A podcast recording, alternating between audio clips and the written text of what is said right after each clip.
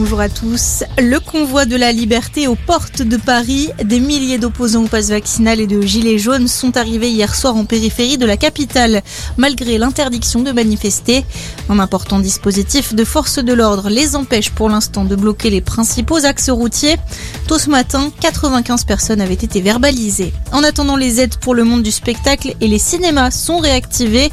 Le gouvernement l'a annoncé hier. Il va de nouveau apporter son soutien financier au secteur par la crise sanitaire.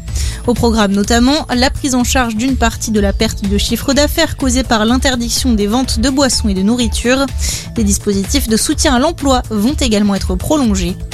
Des mesures pour lutter contre la surpêche, la pollution plastique ou encore protéger la biodiversité. Ce sont les 13 engagements de Brest qui ont été pris hier à l'issue du One Ocean Summit.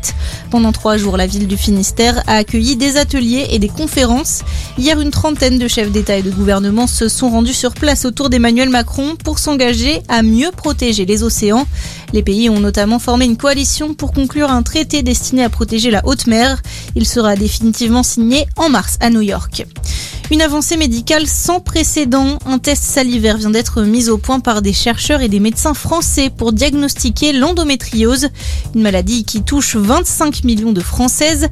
Le test détecte une centaine de marqueurs biologiques dans la salive et est fiable à plus de 97%. Il sera déployé sur prescription médicale.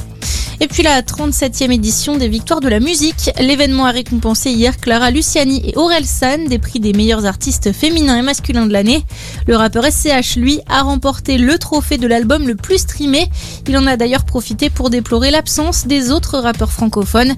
Il a dénoncé le manque de représentation de ce genre musical aux Victoires. Merci de nous avoir choisis. Passez une excellente journée.